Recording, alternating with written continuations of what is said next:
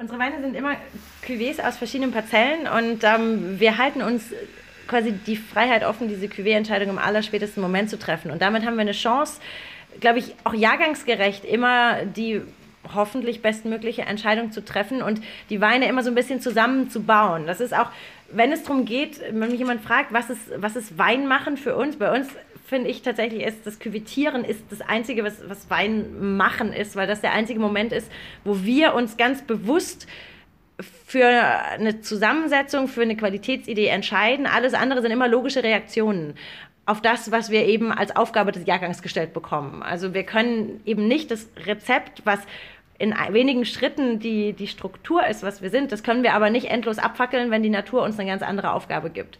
Das heißt, ähm, wir müssen reagieren in ganz vielen Parts und irgendwann kommt dann der Aktionspart. Und das ist das, das Küvitieren. Und das können wir ähm, so liebevoll und intensiv tun, weil wir diesen Flickenteppich an Weinbergen einfach sich selbst überlassen vorher. Das heißt, wir haben ähm, jetzt ganz konkret im Berg Schlossberg acht verschiedene Parzellen, die alle sehr unterschiedlich sind tatsächlich, weil sie einfach sich durch Höhe oder Exposition unterscheiden, im Zweifel auch noch ein bisschen durch Boden. Und ähm, wenn wir diese acht Parzellen lesen, dann sind es eben auch vielleicht acht verschiedene Lesetage, mindestens mal acht verschiedene Gebinde im Keller, die sich dann individuell entwickeln und daraus bilden wir dann den Schlossberg. Und es ist nicht festgeschrieben, ob ein Schlossberg alles oder im Zweifel nichts, wenn es nicht gut ist, davon ist. Deswegen haben wir auch zum Beispiel im Jahrgang 2017 ein extrem mengenschwaches Jahr, extrem viel Schlossberg, weil wir einfach sehr starke Schlossbergparzellen hatten. Das ist für manche Kunden ein bisschen schwer zu verstehen, warum zum Teufel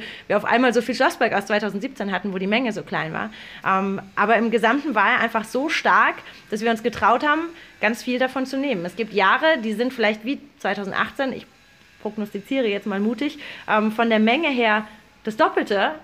Aber gerade was den Schlossberg betrifft, sagt mein heutiges Gefühl, der ist jetzt nicht in doppelter Menge doppelt so geil, sondern da geht es dann darum, die Parzellen zu finden, die das bringen, was ich erwarte. Und das ist genau das, die Tiefe, die Struktur, um auch in zehn Jahren oder in 20 Jahren noch ein großartiger Schlossberg zu sein.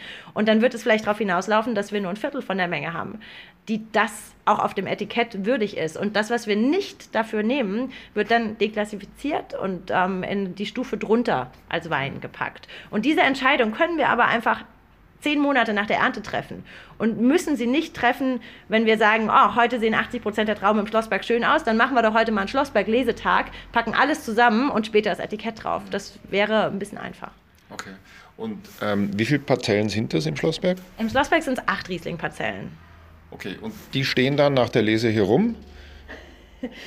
ja, also die, ähm, die werden eben so, wie wir sie gut finden, ähm, im Weinberg als Traube gelesen und ähm, da immer mit dem Blick, nicht auf Überreife zu gehen. Und das ist gerade im Schlossberg wichtig, weil es einfach die wärmste Lage für uns ist, ähm, sondern dass wir einfach diese, diese Präzision auch in dem Spiel zwischen Reife und Säure haben und dann Parzellen rein, ähm, ja, nach Lesemoment halt hierher gebracht, sie werden verarbeitet, sie kriegen ihr Zuhause für diese Zeit. Also jede Parzelle ihr eigenes Zuhause. Und ähm, dann verfolgen wir und verkosten über eine lange Zeit. Verkosten auch schon ähm, im Jungwein immer die verschiedenen Parzellen miteinander, aber nie mit der Idee, was kann später zusammenkommen, sondern immer mit dem Anspruch, okay, wir lernen den Jahrgang kennen und merken vielleicht, wie wandelbar oder wandelfähig bestimmte Parzellen sind. Sind das vielleicht am Ende auch die, die eigentlich die größere Struktur, den größeren Ausdruck haben und die, die von Anfang an sehr gleich sind, sind vielleicht die ein bisschen langweiligeren, die eigentlich nicht den Schlossberg so zeigen, wie wir es als Wein in der. Flasche später sehen. Und das nehmen wir dann eben mit über eine gewisse Zeit im Keller und probieren dann die Weine im spätesten möglichen Moment, also so vier Wochen vor der nächstdrohenden Ernte, ähm, zu küvitieren und zu füllen. Wer ist wir? Mein Kellermeister und mein Außenbetriebsleiter, also mein Betriebsleiter. Okay. Also drei Menschen kreieren jedes Jahr den Schlossberg neu. Genau. Seit, äh, also mein Betriebsleiter seit mittlerweile 31 Jahren, früher zusammen mit meinem Vater im Duett und seitdem mein Papa nicht mehr ist, ähm, ist es eben mein Kellermeister, er und ich. Und wir haben ähm, jeden Jahrgang zusammen gebastelt, wirklich zusammen zusammen gebastelt und es würde auch nicht funktionieren, also es müssen wir drei sein. Das ist, ähm, es darf keiner fehlen. Okay. Und ähm, wir haben ja gerade gehört, äh, 2017 ist komplett abgefüllt. Ähm, wie viele Flaschen Schlossberg gibt es denn?